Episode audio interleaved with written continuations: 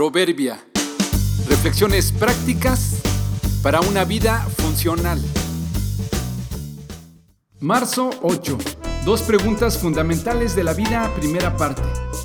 Es importante saber quién soy y poder demostrarlo. Participando en un viaje misionero para contactar a dos grupos indígenas en la Sierra Madre Occidental, viajábamos con un grupo de jóvenes en una incómoda camioneta de carga que los encargados trataron de dividir en dos secciones, una para las personas y otra para dos enormes caballos. Viajamos por un terreno muy accidentado durante horas.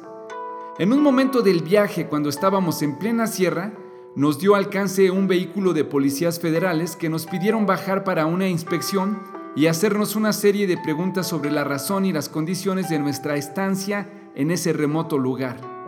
El encargado del grupo les explicó que estábamos en medio de un entrenamiento misionero y el viaje era parte de ello. Fue sorprendente que al momento que el policía les solicitó sus identificaciones, ninguno de los que estaban revisando tenía forma de identificarse.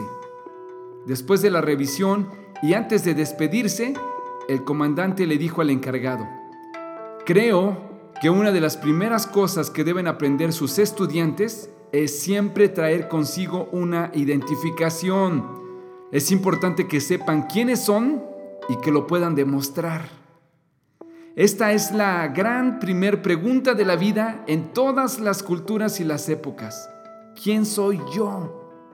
De nuestra respuesta depende nuestro sentido de la vida y en gran medida la forma en que nos conducimos. Si te evalúas y te calificas solo por lo que haces, es demasiado poco. Si te juzgas por tu profesión, ojalá tengas éxito en lo que haces, pero ¿qué pasará cuando no lo tengas? ¿O qué si no tienes profesión? Tampoco eres lo que tienes y no vales por lo que otros opinan de ti. Es importante entender que somos mucho más de lo que hacemos o tenemos y que el verdadero sentido de la vida se encuentra en Dios. Él, más que nadie, desea que nos realicemos como personas y anhela que nuestras vidas sean productivas y que nuestro futuro se vuelva eternidad con Él. ¿Y tú quién eres? ¿Qué le da sentido a tu vida?